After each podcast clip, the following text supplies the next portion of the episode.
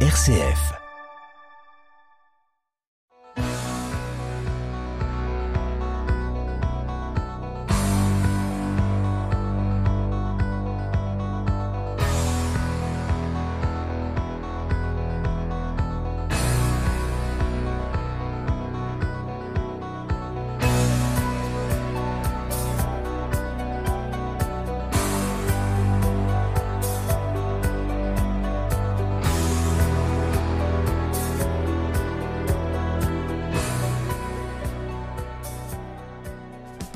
Bonsoir à toutes, bonsoir à tous. À quel bonheur de vous retrouver pour En effet pour s'entendre, votre rendez-vous magazine du mardi soir à 19h15 et du samedi suivant à 18h15. Vous le savez, En effet pour s'entendre, l'émission qui est à l'écoute de toutes les actualités sans être sourd à leur caractère parfois dérisoire et qui prône la réflexion sans la prise de tête. Au menu concocté pour vous ce soir, eh bien, rien de changé. Il y aura un invité fil rouge, la chronique atrabilaire, je râle donc je suis, le tout enrobé d'un peu de musique. J'espère que vous avez passé une semaine féconde, positive, et j'en suis persuadé, encore une fois, nous allons passer ensemble la meilleure des soirées qui soit. Ce soir, avec mon invité, son rédacteur en chef adjoint, Alexandre Latreuil, nous allons découvrir un magazine multiculturel présente à la fois en format numérique et en format papier, la fringale culturelle. Il est vrai qu'en le feuilletant, à nous aussi notre appétit est aiguisé, non seulement on ne reste pas sur notre faim, mais on en deviendrait vite boulimique.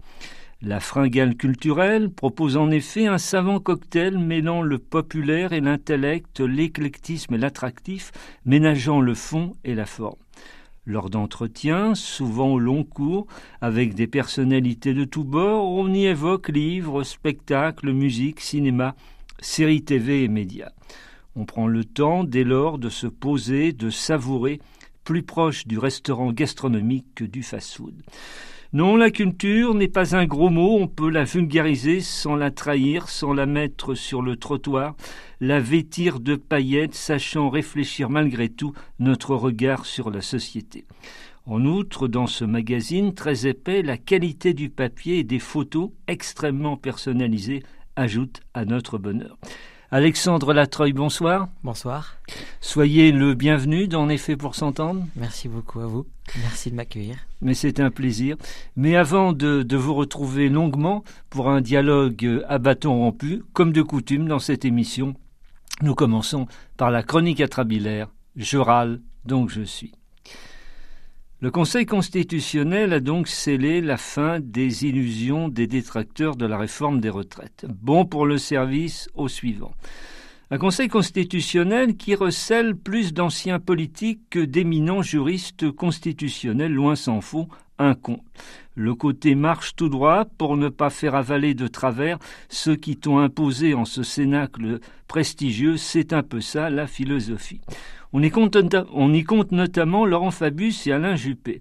Roulent-ils intrinsèquement pour la Macronie? Allez savoir.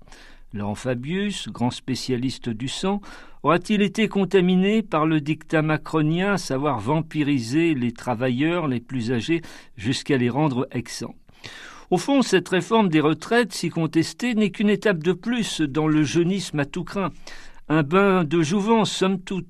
Ainsi, bientôt, le troisième et le quatrième âge n'existeront plus. Quant à Alain Juppé, l'homme toujours droit dans ses bottes, difficile de dire s'il a pris son pied ou non avec cette réforme qui donne le moral dans les chaussettes aux Français ou tenter de satisfaire le talon d'Achille de Macron. Enfin bon, qu'on le veuille ou non, l'hystérise ou non, la réforme des retraites est désormais sur les rails malgré les récentes grèves de la SNCF. Ce Conseil constitutionnel, où siègent systématiquement les anciens présidents de la République française, n'est pas, contrairement à ce que l'on pourrait penser, un lieu si austère que ça. Jean-Louis Debré, l'un de ses anciens présidents, se souvient notamment de passes d'armes verbales entre Giscard d'Estaing et Jacques Chirac, son ex-premier ministre. Les deux hommes, on le sait, se détestaient cordialement. À la fin, ils ne s'adressaient plus du tout la parole, utilisant des intermédiaires, multipliant vacheries et mesquineries comme deux vieux gamins dans cette cour de récréation improvisée à qui piquerait le quatre heures de l'autre entre deux démons de midi. Bref, souvent on y parle de tout, sauf de droit mais constitutionnel. Tout ça, c'est un peu le bébé de chaud. À se demander si on n'a pas joué la décision sur la réforme de retraite au dé, quitte à en découdre avec de nombreux Français surchauffés. La colère de la rue va-t-elle s'amplifier, se calmer, se résigner? On le saura dans les prochains jours, notamment le 1er mai. Il n'y a ni vaincu ni vainqueur, a affirmé la sémillante Elisabeth Borne. Embarqué d'une certaine manière, ça change des demandes à gratis. Les retraités de la dernière heure y seront scalpés même si les syndicats avaient allumé la mèche de la révolte. Raie bien droite sur le côté, le Conseil constitutionnel a définitivement noyé le poisson. Marin d'eau douce ou requin de l'amertume, à vous de décider. La balle est dans votre camp. King Kong Macron a a bien retenu les leçons du gorille Benalla. On tape avant de s'expliquer ou de se justifier. On passe en force grâce au 49-3 pour être certain d'être sur son 31 présidentiel. Avec cette retraite future qui prend des allures d'oasis inaccessibles pour beaucoup, d'aucuns épuisés se sont sans doute dit que leur nécrologie n'était plus très loin, juste à traverser la rue pour rejoindre le cimetière la pénibilité à la peine comme la popularité d'Emmanuel Macron. Justement, puisque l'on parle nécrologie, ces derniers jours, un enseignant a proposé à ses élèves, comme exercice de français, d'imaginer leur propre nécrologie. Bah oui, quoi, c'est comme les langues vivantes, plus on s'y met tôt, plus on est performant. Pas besoin de vous dire que la drôle et morbide idée a suscité le courroux de l'éducation nationale et des parents d'élèves. Peut-être de manière injuste d'ailleurs.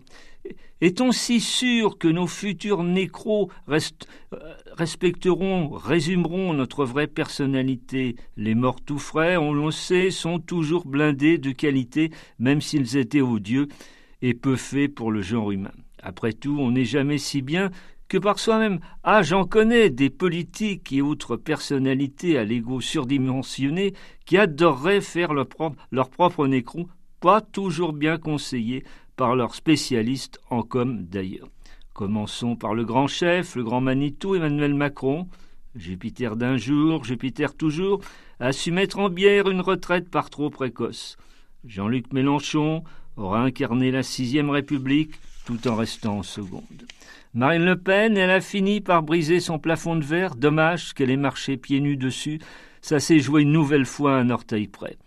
François Bayrou, ce centriste bontin, s'est fait porter pâle pour la présidentielle, l'électorat n'étant plus à sa hauteur selon lui. Elisabeth Borne, regrets éternels pour ce fusible qui a pété les plombs. Nicolas Sarkozy, Karcher, tel était son nom, n'a pas réussi à s'auto-nettoyer juridiquement. Le couple Balkany, roi de la quincaillerie, ils nous auront laissé des casseroles millésimées. François Hollande, en épousant une actrice, il a arrêté de faire son cinéma.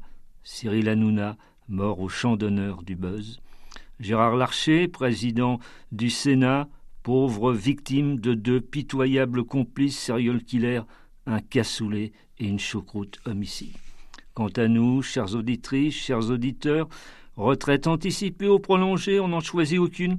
Pas question de battre en retraite face à notre indéfectible complicité radiophonique depuis si longtemps à 20 ans, 50 ou 100 ans, on sera toujours fait pour s'entendre.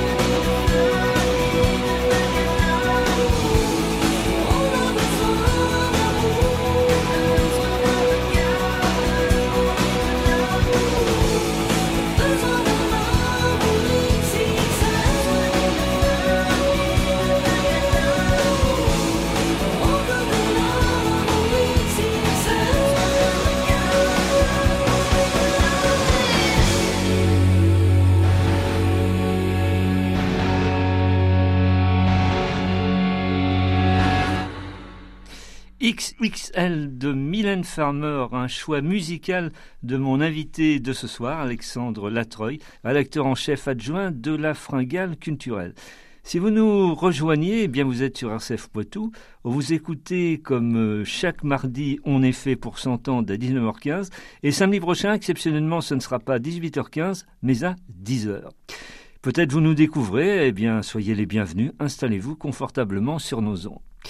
Euh, Alexandre, pourquoi ce choix euh, de Mylène Farmer? C'est la chanson elle-même ou, ou l'univers de Mylène Farmer qui vous fascine?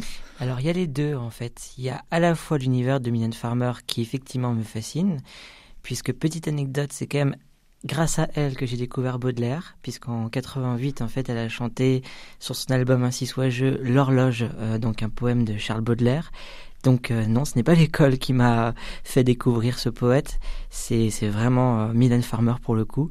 Et euh, donc à la fois pour lui rendre hommage, hommage à son univers, et aussi parce que dans ce texte, alors il y a une double lecture. À la fois on est sur effectivement, j'ai envie de dire, un, un, appel pour aimer, enfin ratisser large dans l'amour. je pense que nous en avons tous besoin en ce moment. Euh, il ne faut pas oublier que sur l'Europe, il y a quand même en ce moment une guerre en Ukraine. Euh, donc on a besoin d'amour, effectivement. Et puis après, il y a un message aussi féministe. Alors, XXL, qualité et attractivité, c'est ce que l'on pourrait dire de votre, de votre magazine, La Fringale euh, culturelle. quelle est sa, périodicité, son prix, son, son, nombre de pages Où le trouve-t-on à la fois en, papier et en format numérique? Alors, la fringale culturelle, c'est euh, un format bimestriel, donc tous les deux mois, euh, d'une valeur de 15 euros. Euh, il fait exactement 132 pages, donc il est très gourmand en effet, il est XXL. Et, alors on peut seulement, ce n'est pas un défaut, c'est un choix pour justement avoir une qualité, une qualité sophistiquée, j'ai envie de dire. donc on peut le trouver sur le site internet fringaleculturelle.fr. Comment pourrait-on résumer la, philosophie de ce magazine? Peut-être un, savant équilibre entre le, populaire et, l'intellectualisme au bon sens du terme? C'est absolument ça, et oui, au bon sens du terme. Il faut vraiment ce croisement entre euh, aussi bien la culture élitiste et la culture populaire. Euh, ce n'est pas rien si j'ai choisi Mylène Farmer aussi, parce qu'elle représente cette culture populaire. Elle a souvent utilisé euh, justement des, bah, des, des, références comme Charles Baudelaire par exemple, mais je pourrais en citer d'autres. Elle fait beaucoup référence au cinéaste David Lean aussi par exemple, donc très élitiste. Euh, et elle a su en fait mêler ce croisement entre le populaire et l'élitisme. Et la fringale culturelle, bah, c'est exactement la même chose. C'est ce, c'est cette rencontre. Voilà, c'est une très belle rencontre. Et c'est aussi pour ça que c'est devenu le MOOC des rencontres culturelles. Le fondateur euh, et le rédacteur en chef de la Fringale culturelle se nomme Christophe Mangel. Quand et comment est née l'idée de, de ce magazine? Est-ce qu'il correspondait à un manque, par exemple?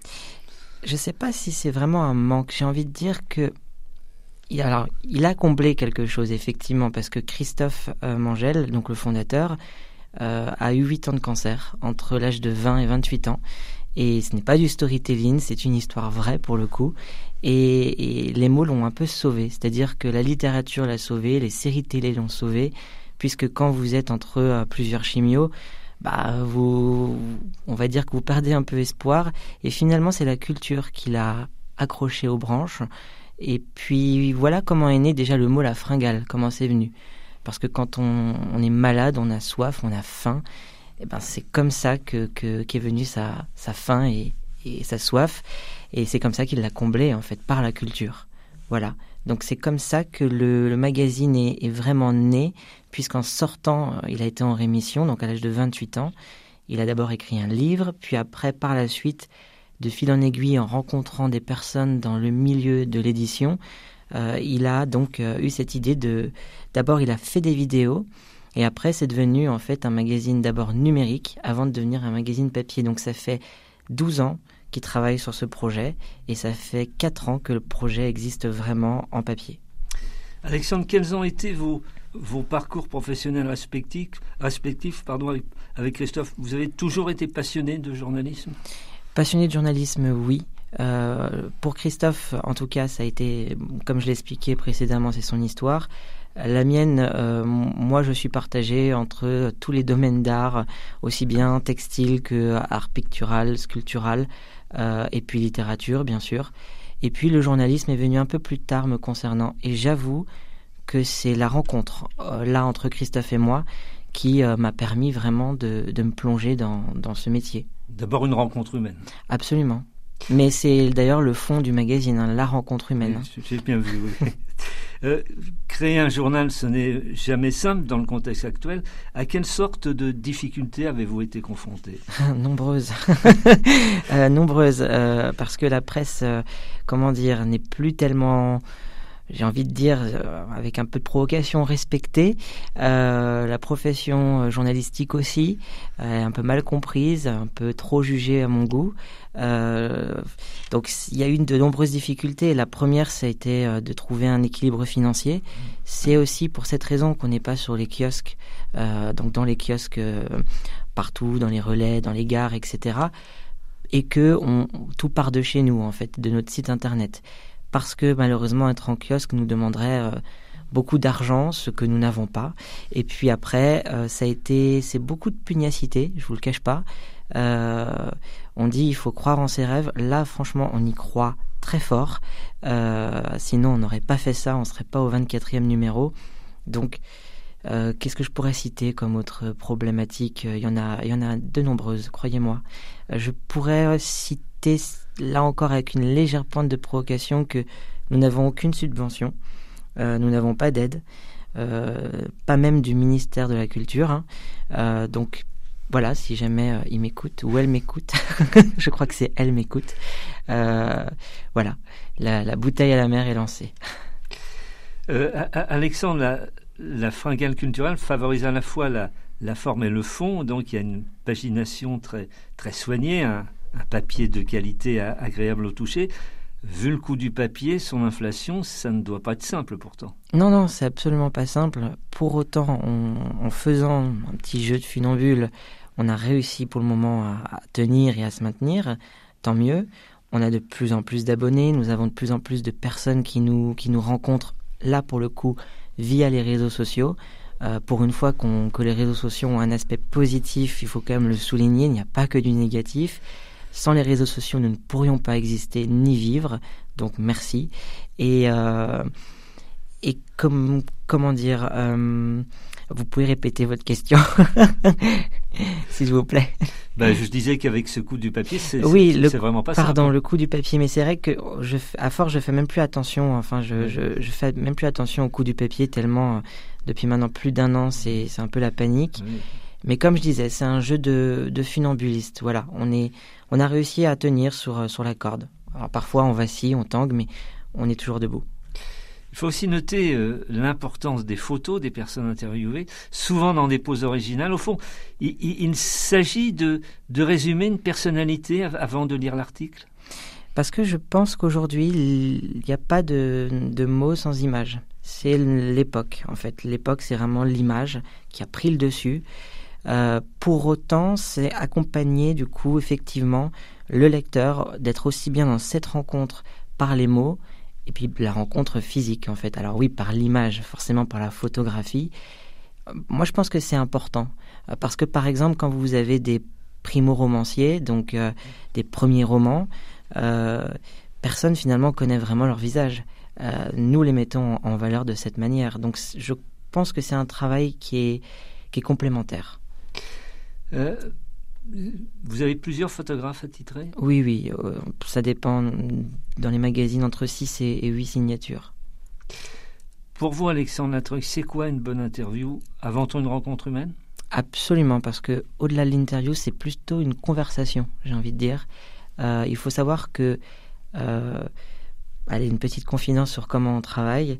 nous ne venons jamais avec un papier, nous n'avons aucune question posée sur une feuille de papier. Euh, parce que euh, donc on commence par des questions générales. Par exemple, sur un auteur, ça va être comment est née l'histoire de ce livre ou ce livre. Et là, en fait, on va. Alors évidemment, on a lu le livre en amont, on s'est renseigné sur l'auteur. Mais en fait, c'est une bouteille à la mer qu'on lui lance et on voit ce qui va nous amener. Et là, il nous amène des, des choses assez intéressantes. Alors, il y a les personnalités qui ont été très bien entraînées, il y a celles qui n'ont pas été entraînées du tout au jeu de l'interview, puisque c'est aussi un entraînement. Et pour autant, on arrive à faire ressortir de très belles phrases, de très beaux, enfin, il y a de très beaux moments qui sont retranscrits en fait. Quels sont les, c'est une question un petit peu à la fois bateau et difficile, mais quelles sont les personnalités rencontrées qui vous ont le plus euh, impressionné? Celles qui m'ont le plus impressionné. Alors là, c'est très difficile comme question. Euh, je m'étais pas préparé à cette question. Euh, je ne sais pas laquelle. Euh, peut-être, peut-être des éditorialistes, j'ai envie de dire, parce qu'ils viennent et, finalement ils sont très libres dans leur manière de nous répondre, beaucoup plus libres alors faut pas comparer, c'est peut-être pas bien, mais beaucoup plus libre que par exemple des, des personnalités dans le cinéma, où là euh, c'est plus encadré, ah où il y a un contrat de confidentialité, voilà, il y a une promo derrière, c'est un jeu de promotion. Alors que les éditorialistes, pardon, euh, viennent avec euh, des, mm, leur bagage, leur savoir, leurs opinions aussi. Et finalement, c'est très intéressant. On peut ne pas être d'accord avec eux, évidemment. C'est tout le jeu aussi de, de l'interview, la contradiction. Quatre ou cinq mots adjectif qui, selon vous, résumerait le mieux la fringale culturelle hmm, Je choisirais. Je ne sais pas si je vais choisir que des adjectifs. Oui, non, mais des, mots, en tout cas. Euh, je vais choisir euh, ouverture. Euh, je vais aussi choisir transdisciplinaire. je trouve ce mot très intéressant. Rencontre, évidemment, sophistication. Et puis un cinquième, éclectisme. J'en parlais tout à l'heure d'ailleurs. Ben, pour l'avoir lu, c'est exactement ça. Oui. Euh, je crois que c'est dans votre euh, avant-dernier numéro. Euh, l'humoriste François Rollin y a déclaré, je cite, L'intelligence, c'est le doute. Celui qui ne doute pas ne pourra pas avoir un comportement intelligent. Fin de citation. Êtes-vous d'accord avec lui? Absolument d'accord. C'est d'ailleurs pour ça que c'est devenu la blurbe. Donc la blurbe, c'est la phrase de relance dans les magazines. Et euh, c'est pour ça qu'on a mis celle-ci en avant. C'est, c'était une très très belle rencontre, ça, François Rollin. Je parlais des éditorialistes. Pour moi, ça en fait un peu partie, hein, François Rollin, euh, qui proposait justement le dictionnaire amoureux de la bêtise paru chez Plomb. Et, et ce qui est intéressant avec ce type de personnalité, c'est justement ce, ce type de phrases qui ont l'air toutes faites, euh, mais qui en fait disent énormément de choses et, et, avec lesquelles on ne peut que débattre après. Et je suis absolument d'accord avec ça. Euh, qu'est-ce qui motive vos, doigts, euh, vos choix éditoriaux pardon, et, y a-t-il des gens que vous refuseriez d'interviewer? C'est une très bonne question. Normalement, je, réponds non à cette question. Je me refuse de fermer la porte à qui que ce soit, peu importe les idées. Euh, maintenant, c'est vrai que euh, c'est un petit peu difficile. Euh, Est-ce que je recevrais je vais pas citer ici le nom, mais une personnalité plutôt complotiste, anti-vax, qui a écrit un livre dernièrement? je, je, ne sais pas. Faudrait alors.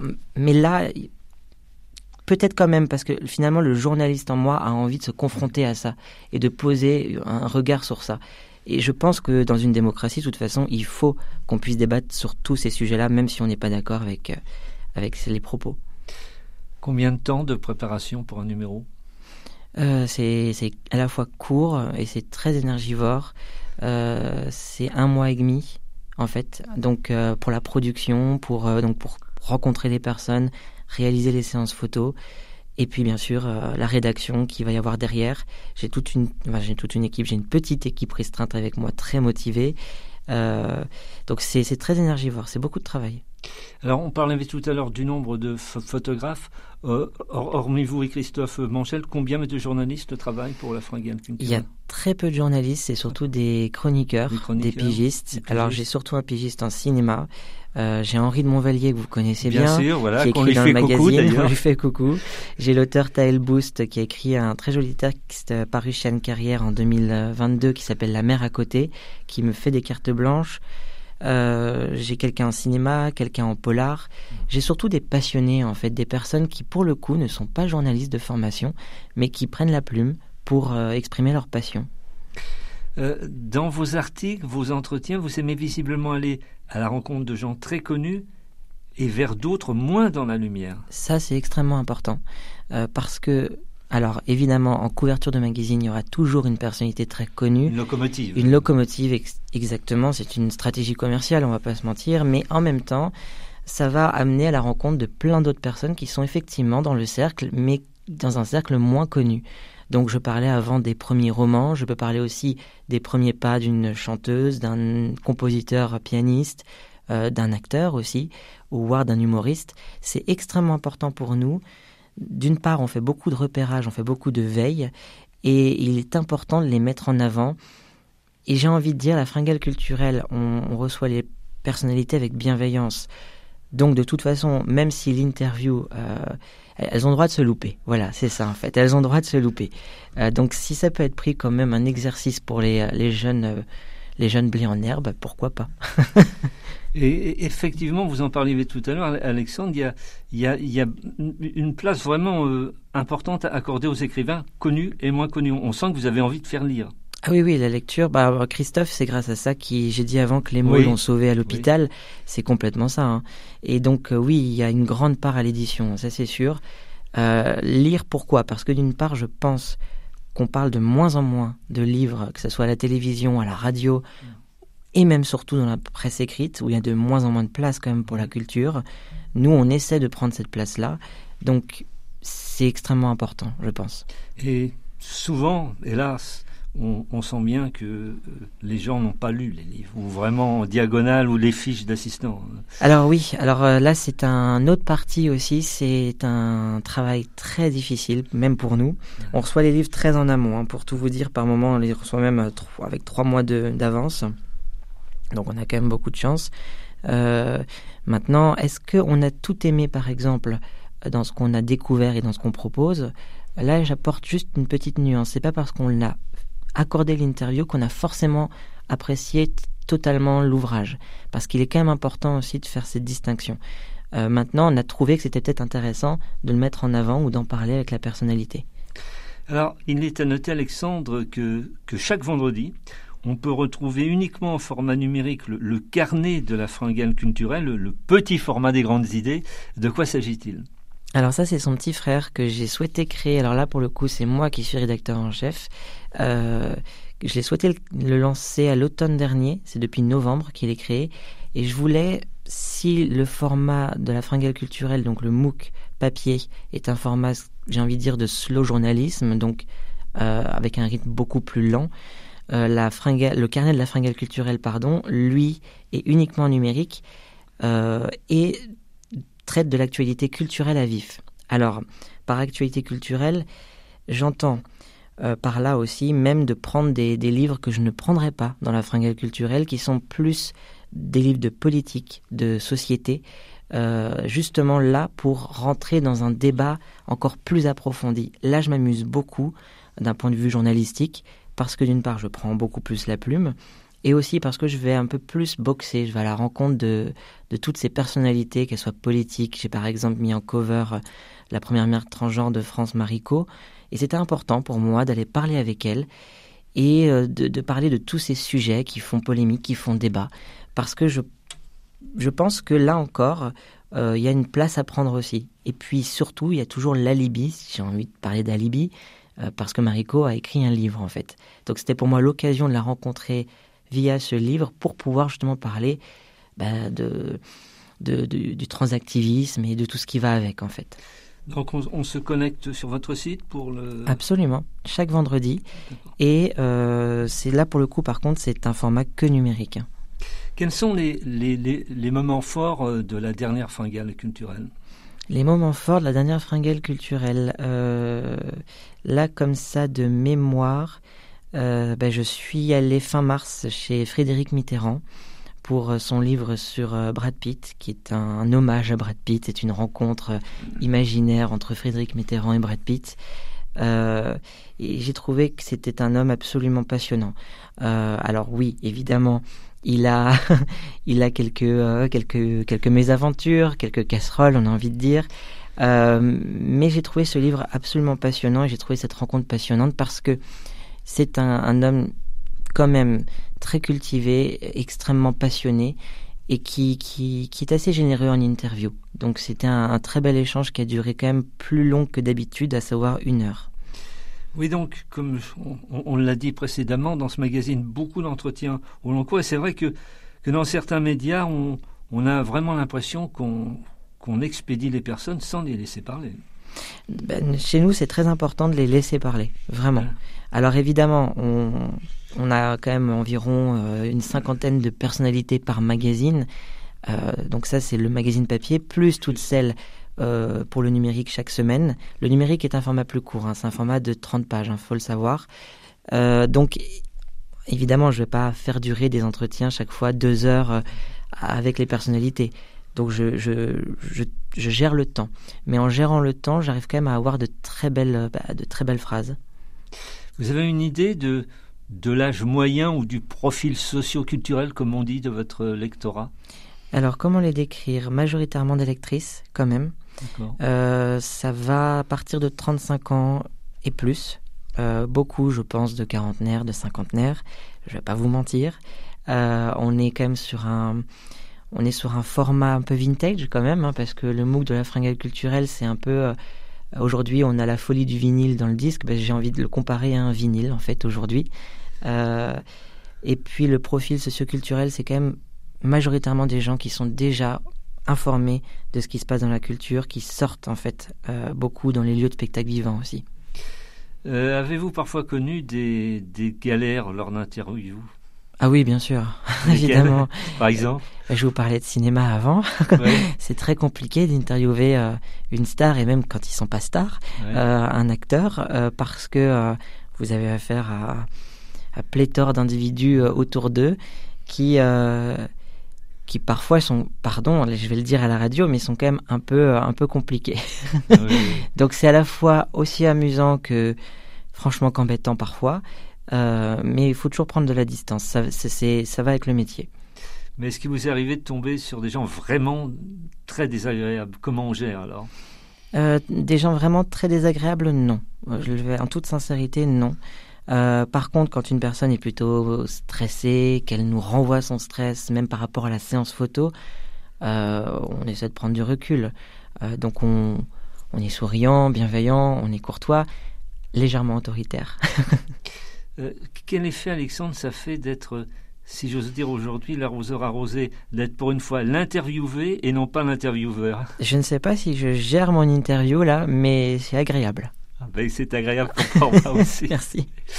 Euh, quels sont les, les, magazines au quotidien qui vous ont le, le plus marqué jusqu'alors, qui, qui demeurent pour vous des références, ou même ceux qui peut-être n'existent plus euh? Alors là, c'est une question à laquelle Christophe aurait pu largement répondre. Euh, malheureusement, je n'ai pas là sa réponse. moi, personnellement, quel magazine bah vous allez être déçu parce que j'ai pas de titre qui me vient là en fait euh, à l'esprit. Par contre, ce qui m'a toujours plu dans les magazines, euh, c'est vrai, euh, c'était cette possibilité d'expression qu'on avait. Donc, enfin qu'on avait, qu'on a toujours heureusement. Je trouve ça fascinant et passionnant en fait. Passionnant est un mot, pardon, qui revient souvent dans l'entretien, mais parce que c'est vraiment, c'est vraiment une passion en fait. Quelle est là où les personnes que vous rêveriez d'interviewer? Eh ben, celle qui nous avons eu en ouverture, Mylène Farmer. Alors là, un peu. là c'est le Graal, j'ai envie de dire, euh, de l'interview. Donc si jamais elle m'écoute, euh, euh, vous êtes bienvenue, chère Mylène. Après, on parlait de Brad Pitt. Avant, Brad Pitt serait par exemple quelqu'un que je voudrais, Meryl Streep aussi, que je trouve absolument incroyable. Elle sait tout faire en fait pour moi. Après, j'avoue que j'aurais envie de rencontrer Allez, puisqu'on est chez RCF, et en toute sincérité, j'ai envie de dire euh, sa sainteté, le pape, euh, parce que je pense qu'on pourra avoir un très bel échange euh, sur, sur l'humain, sur la culture en général. Donc, alors, si Mylène Farmer et si le pape nous écoute. Hein, Là, on a deux types de papes. Merci.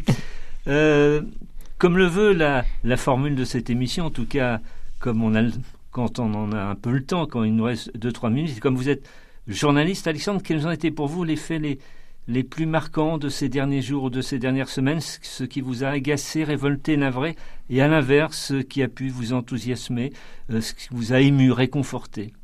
Alors, ce qui m'a agacé, euh, ce qui m'agace de plus en plus euh, en culture, j'avoue, c'est le retour à une forme de censure, où là, quand même, je pense qu'on arrive à un certain niveau d'absurdité. Euh, parce que je donc on a bien sûr ce qu'on appelle les alors je le prononce peut-être mal les sensitivity readers qui sont donc ces, ces, relecteurs de, de, de, livres. Alors ça se fait beaucoup plus dans les pays anglo-saxons qu'en France. On a quand même beaucoup de chance en France d'avoir cette, euh, j'ai envie de dire encore cette frontière qui existe. Maintenant, euh, je trouve qu'il est dommage de faire revenir une censure sous prétexte qu'il ne faille pas offenser. Euh, je pense que les lecteurs sont pas idiots. Je pense que chacun arrive finalement à se forger sa propre opinion. Donc ayons confiance aux lecteurs. Vraiment, c'est quelque chose sur lequel j'insiste. Maintenant, un enthousiasme. Ben, j'ai envie de parler de, l'exposition Ramsès à Paris, puisque j'étais au vernissage le 6 avril dernier. alors c'est une expo très critiquée, l'expo Blockbuster, comme on l'appelle. Pour autant, le blockbuster peut donner euh, au plus large monde euh, la chance de rencontrer une ancienne civilisation, une ancienne culture, et pourquoi pas peut-être faire naître des passions euh, chez les plus jeunes qui vont aller dans cette exposition, qui mêle aussi bien effectivement le sarcophage de Ramsès, mais aussi bien la réalité virtuelle. Donc je trouve ça intéressant. Pour terminer très rapidement, deux trois questions personnelles mais non indiscrètes. Euh, qu'est-ce que vous ne supportez pas chez un être humain? Et à l'inverse, qu'est-ce qui peut vous faire craquer chez lui? Ce que je ne supporte pas, euh, ce serait vraiment l'hypocrisie. Ça, c'est quelque chose, la malhonnêteté intellectuelle. J'ai beaucoup de mal avec ça. Et puisque ce que j'aime chez l'autre, c'est euh, sa capacité à, à finalement s'ouvrir, à, à faire preuve de bonté, parce que je ne crois pas que la bonté soit une chose naturelle. Donc euh, ceux qui arrivent à faire preuve de bonté, à mon avis, euh, ils ont tout compris. Toute connotation religieuse mise à part, c'est quoi pour vous une belle âme? Euh, Une belle âme, quelqu'un qui quelqu'un de, j'ai envie de dire de solaire, mais d'ouvert encore une fois. J'insiste vraiment sur ce terme d'ouverture, qui soit ouvert au, au, dialogue, au débat, et puis et puis surtout laisser les jugements, le, jugement de côté en fait. Ça c'est très important. Qu'est-ce qui vous fait rire dans la vie? Euh, Absolument tout, l'absurde. L'absurde, vraiment. Par exemple, les pièces de Samuel Beckett, Ma naissance puis ma perte, euh, comme disait Samuel Beckett, ça, ça me fait rire. L'horloge a, rendu son verdict euh, impitoyable.